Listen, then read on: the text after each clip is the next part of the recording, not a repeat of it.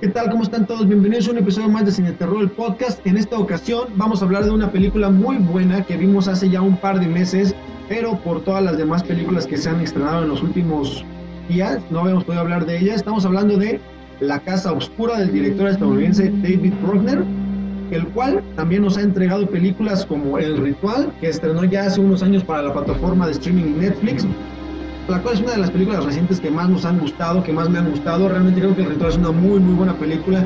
El director por ahí ya daba tintes de que podía manejar muy bien el terror psicológico, las partes sobrenaturales, eh, haciéndolo con una manufactura excelente. Y en Night House no es la excepción. Entonces, acompáñenos a descubrir por qué The Night House la consideramos una de las mejores películas del género de este año 2021. Comenzamos. Cine Terror, el podcast. Un espacio para los amantes del cine de terror, suspenso y ciencia ficción. El siguiente episodio de Cine Terror, el podcast, contiene spoilers. Precaución. Pues bien, ¿de qué va Night House? Eh, The Night House es una película de terror psicológico con tintes paranormales que nos hablan acerca de una casa, una casa encantada, una casa donde suceden cosas extrañas. En esta casa habita Beth y su esposo, el cual repentinamente ha decidido suicidarse. Una mañana sin más se, decide dar un balazo y pues nos deja a nuestra protagonista Beth, que está interpretada de una muy buena manera por la actriz Rebecca Hall, con todo el pesar, con toda la tristeza y la depresión que puede representar la muerte o el suicidio de un ser querido. The Night House toma a este personaje y nos muestra un poco cómo trata de sobrellevar su duelo. Ella es una maestra que por, por obvias razones ha dejado de ha dejado de ir a la escuela. Sin embargo, eh, pues sus amigos tratan como que de repente llevarla a un bar. Por ejemplo, hay una escena donde la llevan a un bar. Tratan de que saque un poco de su mente el tema. Sin embargo, pues, es obvio que la muerte de tu esposo es algo muy complejo de, de olvidar. Y ella sigue atormentándose con el pensamiento, trata de descubrir qué es lo que pudo haber llevado a su esposo a esta terrible decisión.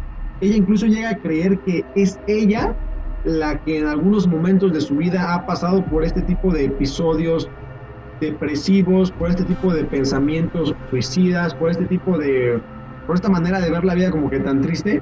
Ella cree que ella fue la causante y que de alguna manera le insertó eh, todos sus problemas y todos sus pensamientos negativos a su esposo, por lo cual él decide suicidarse.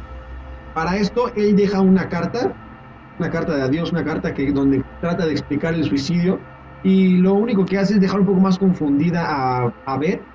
En esta carta, él le dice que ya no hay nada que la siga, que tenía razón, que no había nada, y que de hoy en adelante ya nada la seguirá eh, esta carta es un poco confusa, nadie sabe un poco el contexto de lo que están hablando. Ella carga la carta como que a todos lados, incluso se las lee a sus compañeros cuando están en el bar. Y corte A, ya cuando está con una de sus amigas en la intimidad de su casa, trata de dar una explicación a la carta. Ella cree que fue porque cuando ella era joven sufrió un accidente donde literalmente murió durante un corto periodo de tiempo sin embargo, ella de alguna manera libró la muerte, regresa y ella comenta que su experiencia después de la muerte fue como, ah, pues realmente no hay nada, no hay nada después de la muerte, no, no hay ninguna luz, no sucede absolutamente nada. No sabe realmente cómo explicar lo que sucedió durante el tiempo que estuvo muerta. Sin embargo, esta experiencia obviamente traumatizante para muchas personas, digo, para todos, digo, que alguna vez tenemos un accidente y estamos literalmente declarados muertos durante un rato, pues creo que es uno de esos acontecimientos que cambian nuestra vida, pues es lo que sucedió con nuestra protagonista. Entonces, eh, cree que ella es la causante de lo cual su marido se haya suicidado, para lo cual comienza a suceder una serie de cosas extrañas mientras están en su casa durmiendo. Ella comienza a tener una serie de pesadillas o de sueños extraños donde al parecer habla aún con su esposo, le marca por teléfono, le dice que se asome a la ventana, que él está ahí, que él está esperando, toda esta eh, idea de qué sucede después de la muerte, esta idea de que realmente ella se está comunicando con su ex esposo o con su esposo recién fallecido. Y entonces ella decide seguir investigando, eh, por alguna razón quiere darse cuenta si realmente las llamadas han existido, para lo cual entonces eh, va y visualiza el teléfono de su ex esposo o de su esposo y se da cuenta de que realmente pues no, no hay nada ahí. Eh, entonces, de alguna forma, psicológicamente el director trata de jugar con nuestras mentes, haciéndonos creer con una muy buena técnica, con una muy buena producción, nos lleva al ambiente de que realmente estamos nosotros con nuestra protagonista en esta casa alejada de la sociedad, en medio de un bosque, enfrente de un lago, después del fallecimiento de su esposo, y realmente nos da la sensación de que nosotros estamos ahí y podemos sentir esta tensión, este suspenso de que las paredes hay sombras, de que se forman figuras, de que se forman siluetas entre los eh, claroscuros de la, de la construcción, entonces la protagonista comienza a investigar más y más y se da cuenta que en su celular del ex esposo hay una serie de fotografías de otras mujeres muy parecidas a ella, para lo cual Ed cree, obviamente, pues como todos creerían en la vida, que ha sido víctima de un engaño y que durante todo el tiempo que estuvieron viviendo juntos, estuvieron casados, su esposo la engañaba continuamente con mujeres muy parecidas a ella. Entonces, de alguna manera, ella decide ir a buscar eh, más pistas, decide compartirle esta información con su, con su amiga y también en la casa encuentra una serie de planos muy extraños, una serie de libros de brujería, una serie de situaciones que realmente ella desconocía que su esposo siquiera tenía el interés más mínimo en este tipo de temas.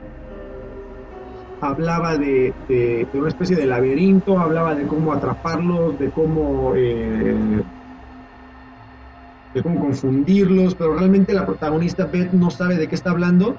Entonces se da cuenta que uno de los libros que tiene el ex esposo eh, ahí en su casa tiene obviamente una de estas fichas donde nos indica dónde fue adquirido o dónde fue eh, prestado el libro.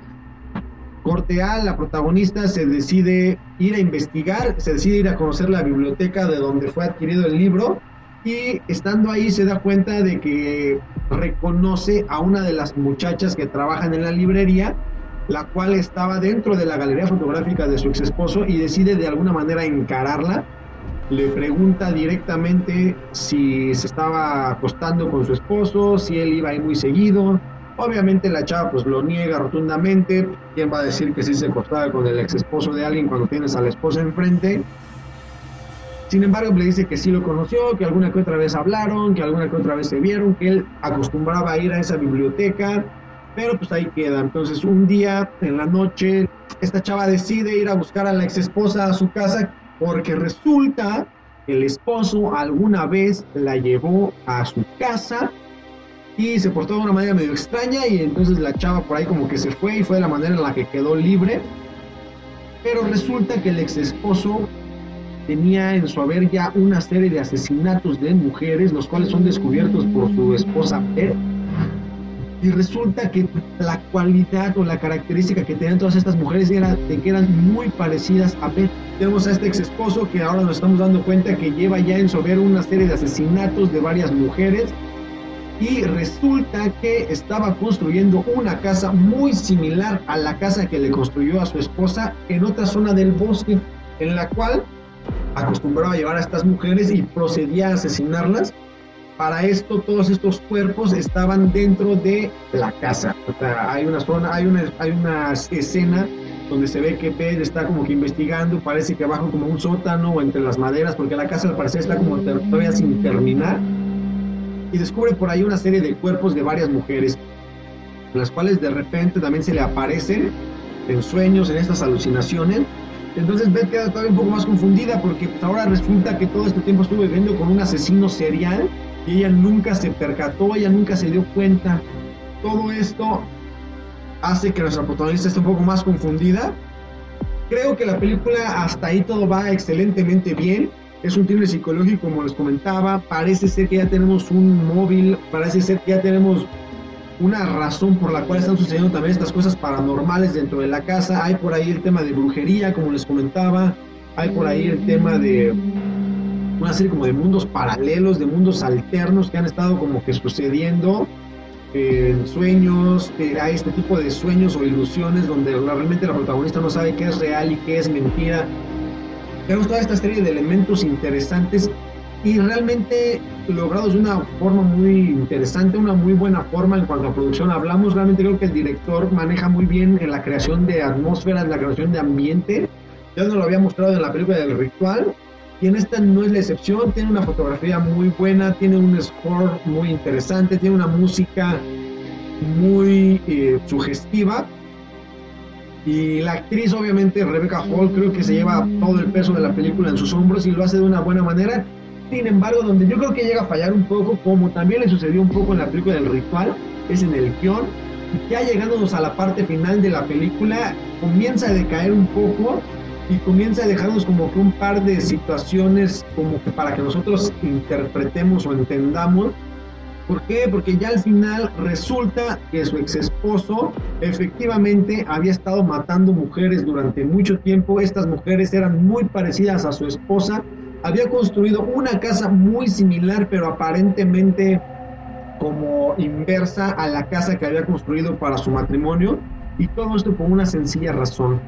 Resulta que se nos comenta en la película que Ted, desde el accidente que tuvo cuando era adolescente, cuando era joven, ha estado cargando detrás de ella como si de una losa se tratara con un ser, con un espíritu o con la muerte misma que ha querido llevársela. Esto me recordó mucho ya el capítulo de Los Simpsons donde Homero es la muerte y en algún momento le llega la indicación de que tiene que matar a Marsh y obviamente pues Homero que ama a Marsh no es capaz de hacerlo, entonces decide engañar a la muerte y le entrega el cuerpo de una de sus hermanas, si mal no recuerdo creo que era Patty, le entrega el cuerpo y ahora la muerte quiere vengarse de Homero porque nadie se escapa de la muerte.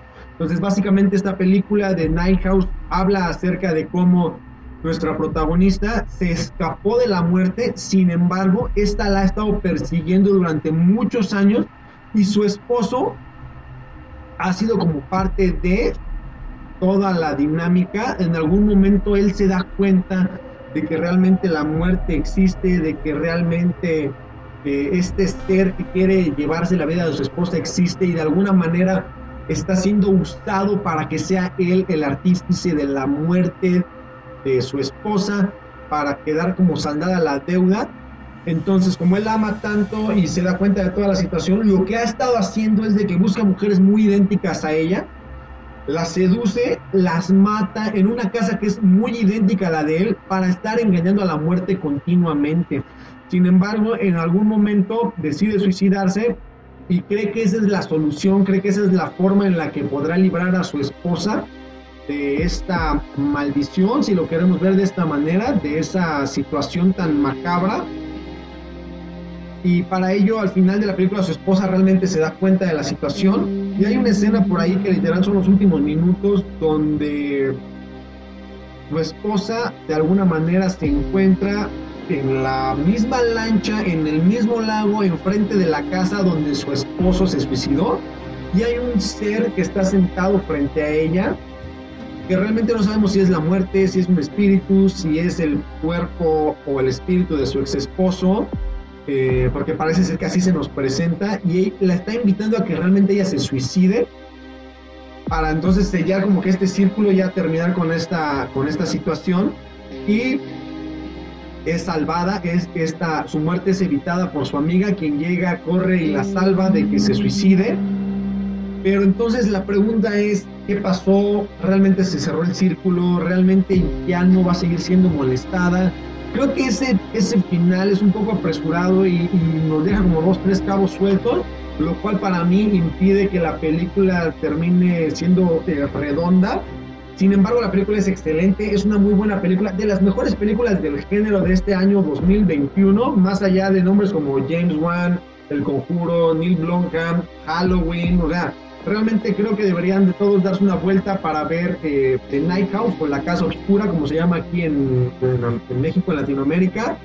Una excelente película, thriller psicológico con algunos toques paranormales, 100% recomendable. Nuestra calificación es un 8, un 8.5. ¿Por qué? Porque les comento este tema como que del final ah, se presta muchas interpretaciones, sin embargo creo que pudo haberlo amarrado muy bien y él darnos como que eh, el cierre eh, ya bien explícito de la película. Sin embargo, no por eso la película deja de ser buena. Hay que tener ojo y atención a este director, David Bruckner. ¿Por qué? Porque se confirmó hace unos días que él va a ser el director del tan sonado remake, reboot o como le quieran llamar, de Hellraiser, esta película de los años 80 eh, de la obra de Cliff Parker y con el twist de que el protagonista Pinhead ahora va a ser mujer. Entonces yo creo que realmente para el tema de la atmósfera, para el tema de la ambientación, este director es muy bueno haciendo lo que hace, la fotografía, la música. Sin embargo, ojo al detalle, creo que por ahí el tema del guion es un poquito más lo que llega a fallarle. Esperemos que con Hellraiser, la verdad es que tampoco es que Hellraiser haya tenido un guion excelente en su primera intención o su primera película de los años 80, pero creemos que por ahí puede desarrollar un muy buen papel con esta película. Y pues nada, esas son nuestra, nuestra opinión de Night House o La Casa Oscura. Una súper recomendación de Cine Terror, el podcast para un buen fin de semana. Una excelente película del género. Y si ya la vieron, déjenos por aquí sus comentarios. ¿Qué les pareció? ¿Qué opinan de la película? ¿Qué opinan del director? También queremos recomendar la película del ritual del mismo director que se encontraba en la plataforma de Netflix hasta hace unos años. No sé por qué la quitaron. Sin embargo, si pueden verla, eh, échenle una ojeada y déjenos también aquí sus comentarios. No olviden suscribirse, darle click en la campanita y si les gustó el video, por favor compartirlo. Si ya vieron la película, déjenos sus comentarios.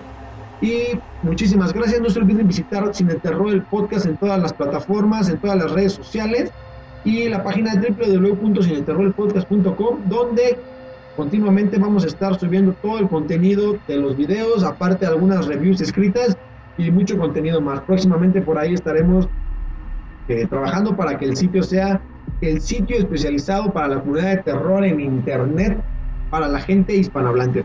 Entonces, muchísimas gracias y nos vemos por ahí en otro episodio más de Cine Terror el podcast. No se olviden darle like y seguirnos. Yo soy Carlos López Cardona y hasta la próxima.